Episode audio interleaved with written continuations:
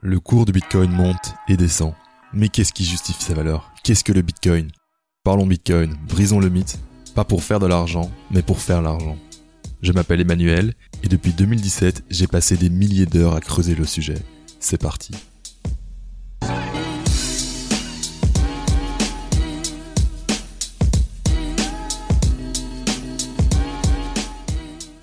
Bonjour et bienvenue sur Parlons Bitcoin. Aujourd'hui, je fais la lecture d'un nouvel article de la série Graduellement puis soudainement. L'article du jour s'intitule Bitcoin n'est pas trop lent. Dans cette lecture, Parker nous avance plusieurs points pour tenter d'expliquer pourquoi il n'est pas correct de comparer les transactions Bitcoin à celles du réseau Visa. Il établit une distinction entre la monnaie et les technologies de paiement qui peuvent se construire par-dessus. Parker nous amène également son analyse du marché des frais de transaction et explique pourquoi, à un certain point, il est nécessaire de limiter l'espace des blocs de Bitcoin pour s'assurer d'en faire un usage optimisé. Avant de commencer, sache que le niveau de cet article est plus soutenu que le reste des épisodes, donc sois prêt mentalement. J'ai fait au mieux avec la lecture, mais les idées présentées ne sont pas prémâchées. C'est un épisode pour auditeurs ou auditrices avertis. J'ai aussi fait un résumé à la fin pour aider à digérer. Avant de commencer, je t'invite à rejoindre le groupe Telegram dont le lien est dans la description de cet épisode c'est l'endroit parfait pour venir partager tes questions et commentaires sur le podcast. Enfin, si tu veux m'aider à rayonner, merci de me laisser des étoiles sur Spotify et Apple Podcast. Cela va m'aider à augmenter la portée du podcast. Merci beaucoup. C'est parti pour cet épisode avec Parker Lewis.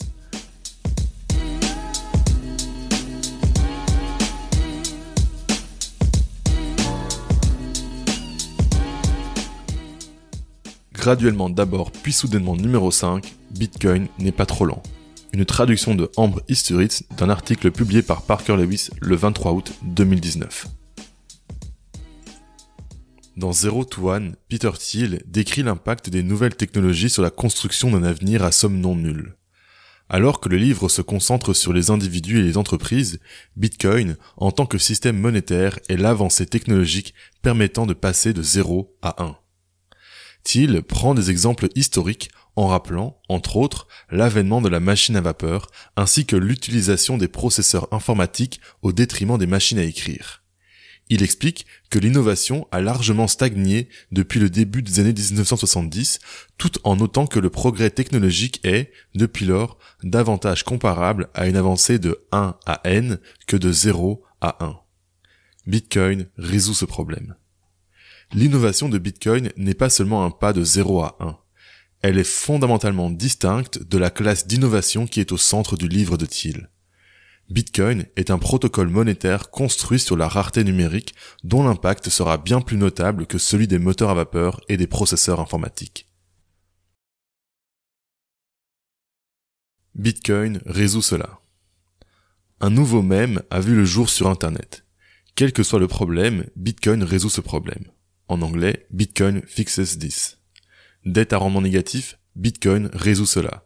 Inégalité de richesse, Bitcoin résout cela. Guerre mondiale sans fin, Bitcoin résout cela. Crise financière, Bitcoin résout cela. Culture de la colère, Bitcoin résout cela.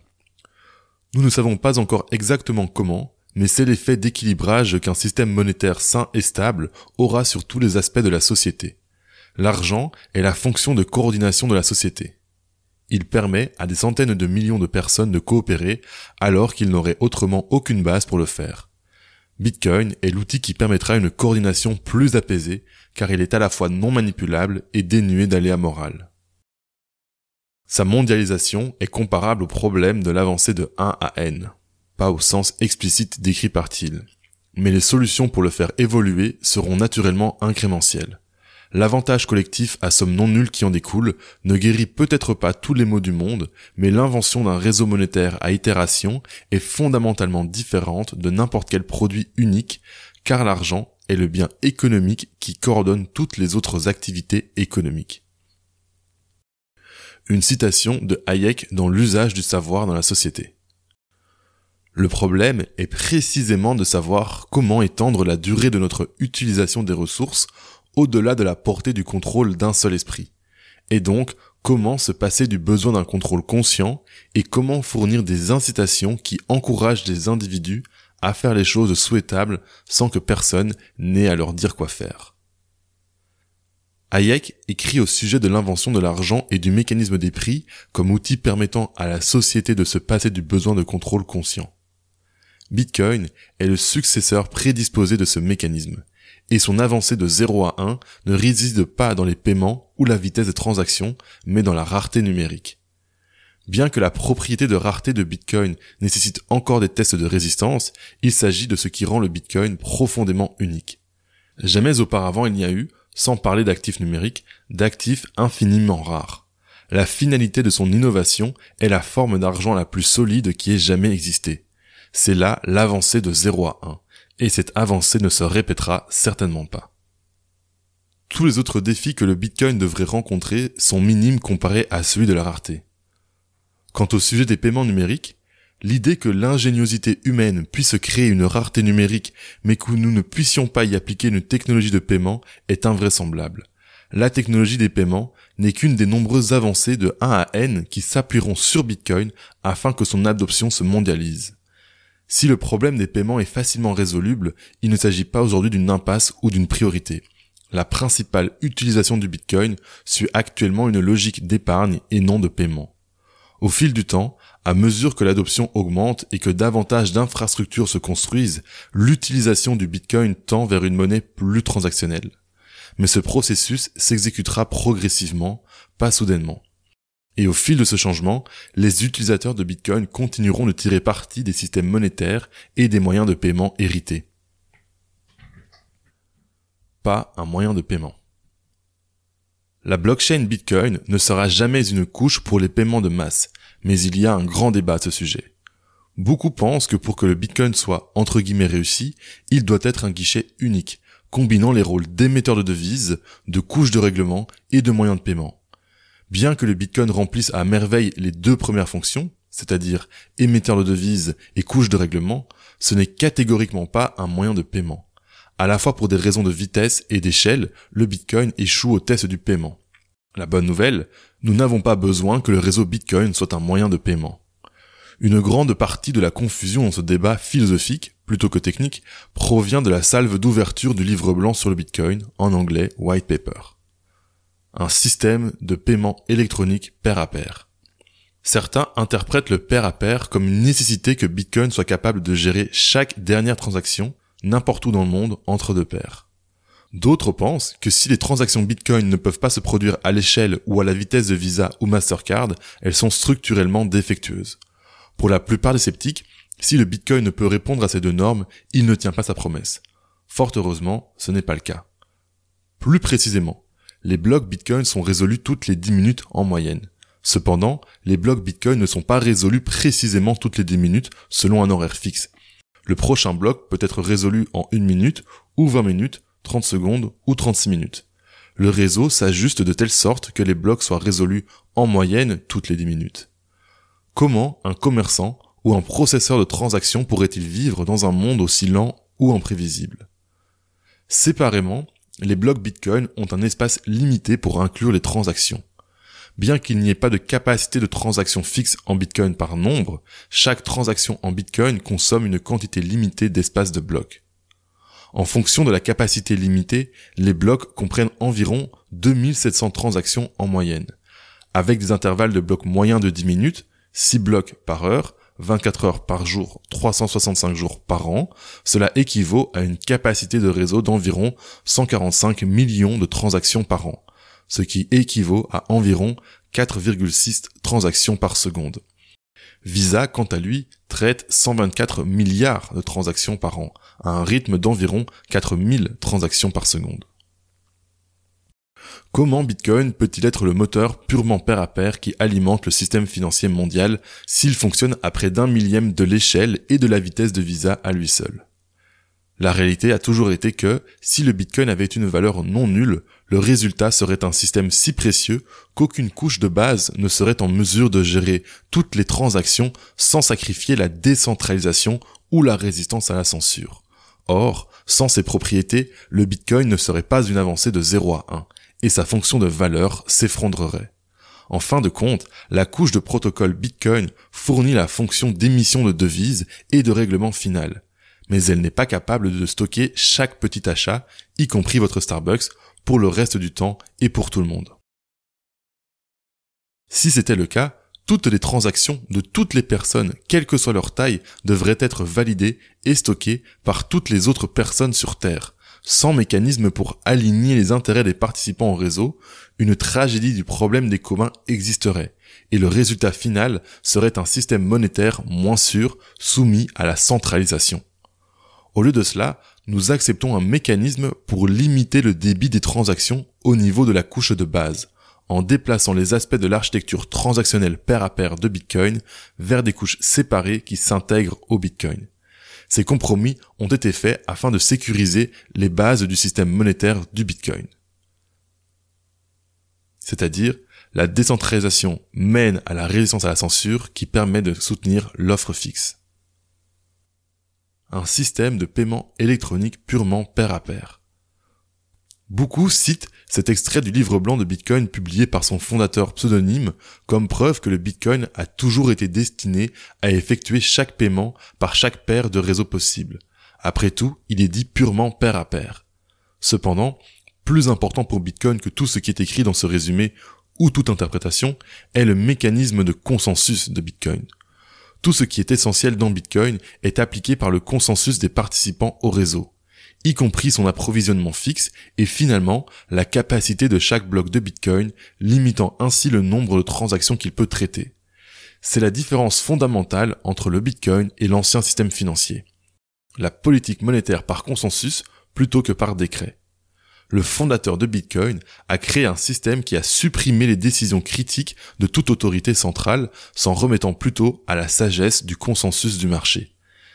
C'est un système suffisamment souple pour être adapté, mais suffisamment rigide pour que tout changement de matière soit très difficile. En conséquence, les pairs du réseau doivent décider, de manière décentralisée, de la meilleure façon de faire évoluer Bitcoin. C'est grâce à ce mécanisme de consensus que Bitcoin dispense de la nécessité d'un, entre guillemets, contrôle conscient. Compromis de sécurité. Tout vient avec des compromis. Dans Bitcoin, il y a deux Saint Graal. Un approvisionnement fixe de 21 millions et empêcher la monnaie d'être dépensée plusieurs fois. Le problème de la double dépense. La valeur du Bitcoin découle de sa capacité à sécuriser ces deux fonctions sur une base décentralisée et sans confiance, considérant que les deux sont inextricablement liés à la capacité fixe du réseau Bitcoin. Considérez la capacité de chaque bloc de Bitcoin comme un bien immobilier numérique de valeur. Tous les acteurs du marché cherchant à valider les transactions en Bitcoin doivent se disputer la capacité de bloc. La rareté de la capacité du réseau est la fonction par laquelle la ressource partagée de Bitcoin est optimisée. Ou considérer Bitcoin comme la solution à la tragédie des biens communs. La concurrence pour cette ressource rare garantit que la ressource est utilisée efficacement et que sa valeur est maximisée. En fin de compte, la rareté amène les acteurs du marché à se concurrencer en augmentant la valeur de la capacité du réseau plutôt que de transférer des externalités négatives sur le reste du réseau. Sur le marché libre de Bitcoin, les transactions les plus rentables et les plus profitables sont prioritaires. Sans la rareté de la capacité de transaction, cette fonction de valeur s'effondrerait. Il est moins important d'optimiser la capacité de transaction et plus critique que la rareté existe. Personne ne connaît vraiment la quantité optimale de capacité de transaction à un moment donné, en partie parce que la demande est en constante évolution, mais aussi parce qu'elle augmente généralement avec le temps. L'élément essentiel est que la capacité est connue et rare, ce qui permet aux participants du marché de planifier et, en fin de compte, d'être compétitifs. Les communs ne sont jamais épuisés. Au lieu de cela, les participants rivalisent et innovent pour trouver la meilleure façon d'utiliser un actif rare. La rareté garantit que les biens communs ne sont pas abusés et crée un taux de croissance prévisible de la taille globale de la blockchain de Bitcoin, qui protège et favorise en fin de compte la décentralisation. Alors ici, peut-être pour préciser ce que dit Parker Lewis, ce qu'il appelle donc l'actif rare, c'est l'espace des blocs qui est limité, et il dit donc que le fait que cet espace soit limité, ça fait de cet espace une ressource rare qui crée une compétition et qui s'assure que les participants font un bon usage de cette ressource. Comme indiqué dans un article précédent, les mineurs sécurisent le réseau Bitcoin en consacrant des ressources énergétiques réelles à l'exécution de fonctions de hachage cryptographique et à la découverte de blocs Bitcoin. En découvrant des blocs, les mineurs valident l'historique et archivent les transactions en cours, qui sont ensuite vérifiées et validées par le reste du réseau. En retour, les mineurs sont payés en Bitcoin. Consacrez des ressources pour sécuriser le réseau et soyez payés dans la devise native du réseau, Bitcoin. La compensation réelle versée aux mineurs se présente sous deux formes. Les bitcoins nouvellement émis et les frais de transaction. Afin de consacrer des ressources à la sécurisation du réseau présentement, les mineurs doivent être sûrs que la compensation globale conserve sa valeur dans le futur. Tous les 4 ans environ, l'émission de Bitcoin et la quantité de Bitcoin récompensant les mineurs sont réduites de moitié. C'est le, entre guillemets, Bitcoin halving. Aujourd'hui, à chaque bloc, 12,5 nouveaux Bitcoins sont émis. Dans environ 8 mois, lorsque le prochain événement de réduction de moitié se produira, ce montant sera réduit à 6,25 nouveaux bitcoins par bloc. Environ 4 ans plus tard, 3,125 nouveaux bitcoins par bloc seront émis. Ce processus se poursuivra jusqu'à ce que nous atteignions la plus petite unité de bitcoin, un millionième. Et qu'enfin, aucun nouveau bitcoin ne soit émis. Il s'agit de la fonction d'émission régissant l'offre fixe de bitcoin, 21 millions. En tant que fonction dérivée, elle déplace également la compensation pour sécuriser le réseau. Aujourd'hui, basée principalement sur des nouveaux bitcoins, la compensation reposera dans le futur entièrement sur les frais de transaction. Nota bene, cet article a été écrit en 2019. Le dernier halving était en mai 2020 et le prochain aura lieu entre mars et juin 2024. L'émission actuelle est de 6,25 bitcoins par bloc inflation monétaire de Bitcoin. Mais quel est le rapport avec Visa et la capacité de transaction? Sans la rareté de la capacité de chaque bloc de Bitcoin, il n'y aurait pas de mécanisme en faveur de la création d'un marché de frais de transaction. La rareté de l'espace dans un bloc crée une concurrence entre les acteurs du marché pour conclure des transactions, ce qui les amène à augmenter la valeur de l'immobilier et à l'utiliser efficacement. Sans marché payant, le seul mécanisme permettant de payer les mineurs pour sécuriser le réseau serait de modifier la politique monétaire fixe du Bitcoin et d'augmenter l'offre. Mais rappelez-vous que la rareté de l'offre fixe de Bitcoin, 21 millions, est à la base de sa propriété de réserve de valeur. En créant une rareté de la capacité du réseau, il s'agit d'assurer l'intégrité de l'approvisionnement fixe du Bitcoin et faire fonctionner l'ensemble du cycle de valeur. Dans cette réalité, la rareté est une propriété bien plus importante que la vitesse ou la capacité ultime du débit des transactions. En résumé schématique, la capacité du réseau fixe implique une capacité de transaction limitée, implique un marché pour les frais de transaction qui implique une offre fixe de Bitcoin parce que ces frais permettent de sécuriser le réseau et d'assurer qu'on ait bien 21 millions de Bitcoin.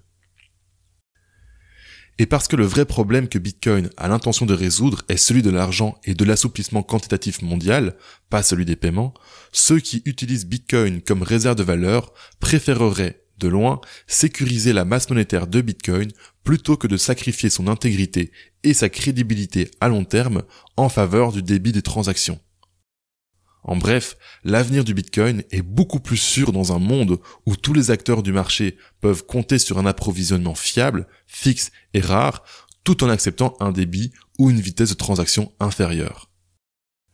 Quel est l'intérêt d'avoir un débit de transaction élevé et des vitesses plus rapides si la valeur fondamentale de la devise sous-jacente est menacée? Le système financier existant a déjà fait le compromis inverse.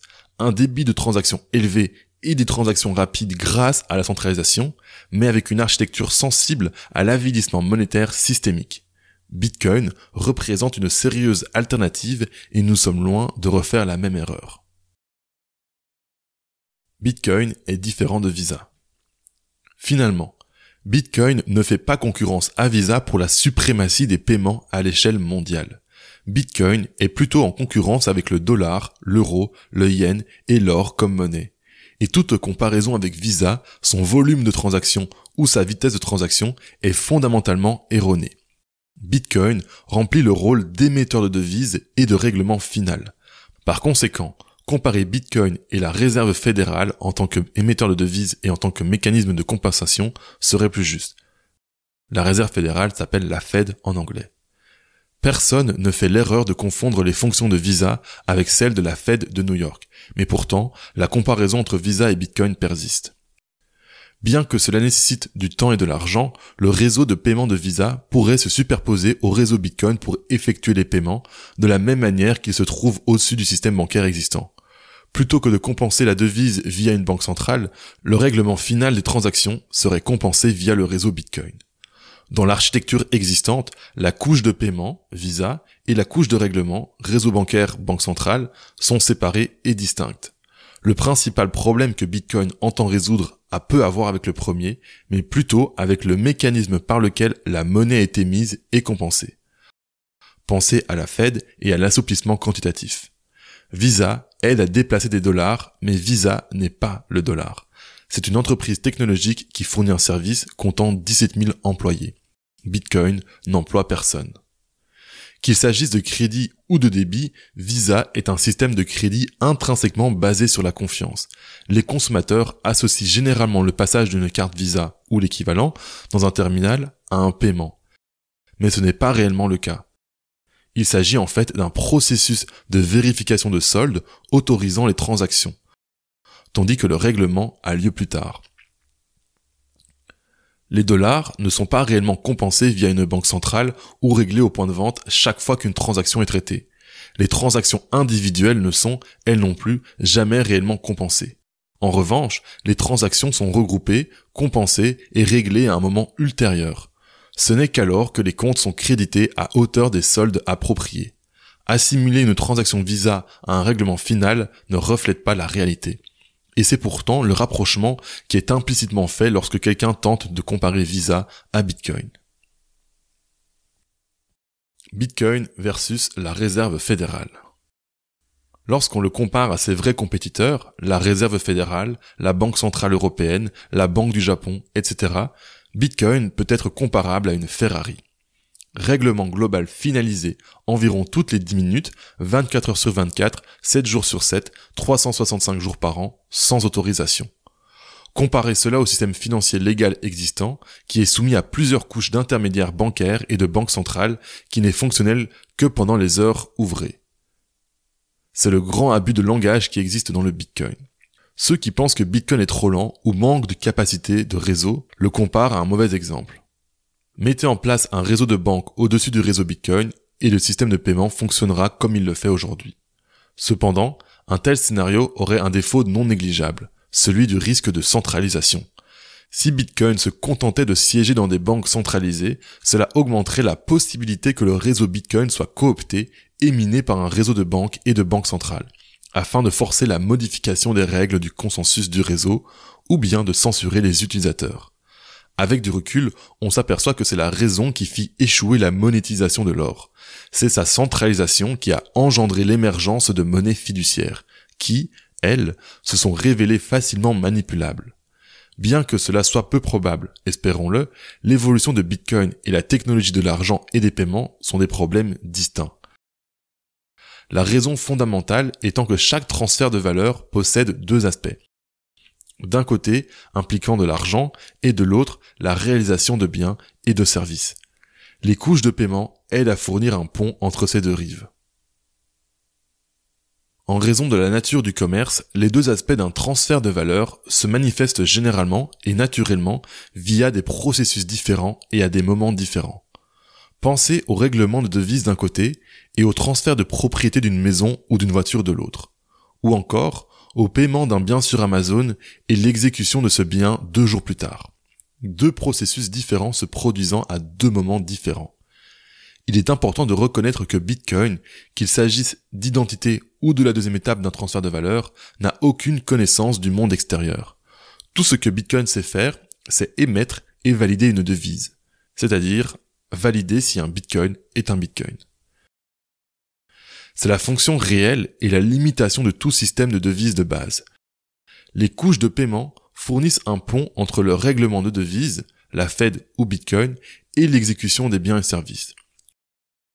L'or a résolu les paiements de masse via la centralisation bancaire, le dollar, la Fed et les grands processeurs de paiement tels que Visa. Bitcoin résoudra probablement les paiements via un mécanisme technologiquement supérieur, mais nous avons le temps de résoudre ce qui est un problème séparé et distinct de la monnaie. La mise à l'échelle de Bitcoin est de 1 à n. Si nous résolvons d'abord le problème de la monnaie par le billet de la rareté numérique, 0 à 1, les avancées technologiques pour faire évoluer les transactions et finalement résoudre les paiements sont de 1 à n. Il est impensable que l'ingéniosité humaine puisse résoudre un problème majeur, mais échoue ensuite à résoudre ses dérivés incrémentiels. Ce n'est pas seulement une question d'espérance et de foi, il s'agit plutôt d'une question de raison et de logique, compte tenu à la fois des avancées dans les solutions de mise à l'échelle qui sont déjà en cours et les défis relatifs aux problèmes que Bitcoin a déjà résolus. L'innovation sans autorisation et les incitations économiques inhérentes au Bitcoin coordonneront et accéléreront la résolution des défis futurs. Les acteurs du marché sont incités à augmenter la valeur du réseau et à innover afin de faire évoluer le réseau mais les solutions devront fonctionner dans le cadre du consensus du réseau ou recueillir un consensus suffisant pour changer les règles. En raison de la nature des incitations économiques du Bitcoin, il est beaucoup plus probable que les solutions de mise à l'échelle fonctionnent dans le cadre des règles de consensus existantes. Un exemple de progrès pour faire évoluer le Bitcoin dans le consensus du réseau est le réseau Lightning. Le réseau Lightning s'appuie sur le Bitcoin en tant que couche de confiance minimisée pour faire évoluer la capacité de transaction, fondamentalement distincte de l'exécution des paiements.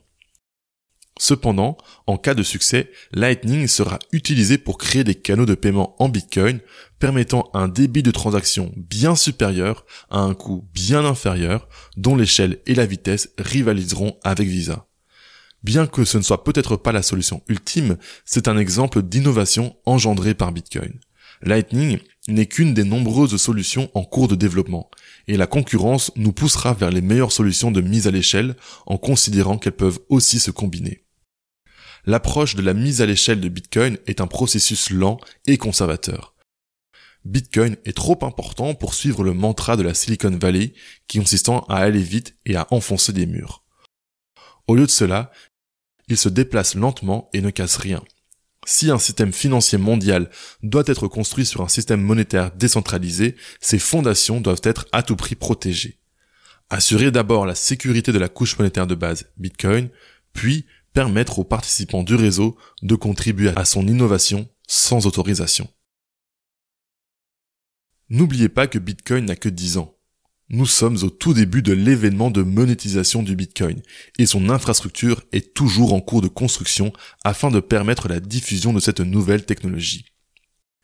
Il est quelque peu ridicule d'observer le problème que Bitcoin a déjà résolu, puis de basculer immédiatement vers, entre guillemets, mais pourquoi pas des paiements de masse aujourd'hui? Surtout si l'on considère que Bitcoin dans sa fonction de compensation est déjà plus rapide et plus fiable que des mécanismes comparables pour le règlement final des dollars, des euros, des yens ou de l'or. Lorsque l'on comprend que le cas d'utilisation fondamentale du Bitcoin suit aujourd'hui une logique d'épargne à long terme et non celle d'effectuer des paiements, il est évident que le problème est non seulement mal diagnostiqué, mais que les solutions souhaitées peuvent aussi attendre nous aurons besoin, à l'avenir, de la capacité d'effectuer des paiements. Mais nous avons le temps avant d'y parvenir. Attendons que le fruit soit à maturité pour le cueillir.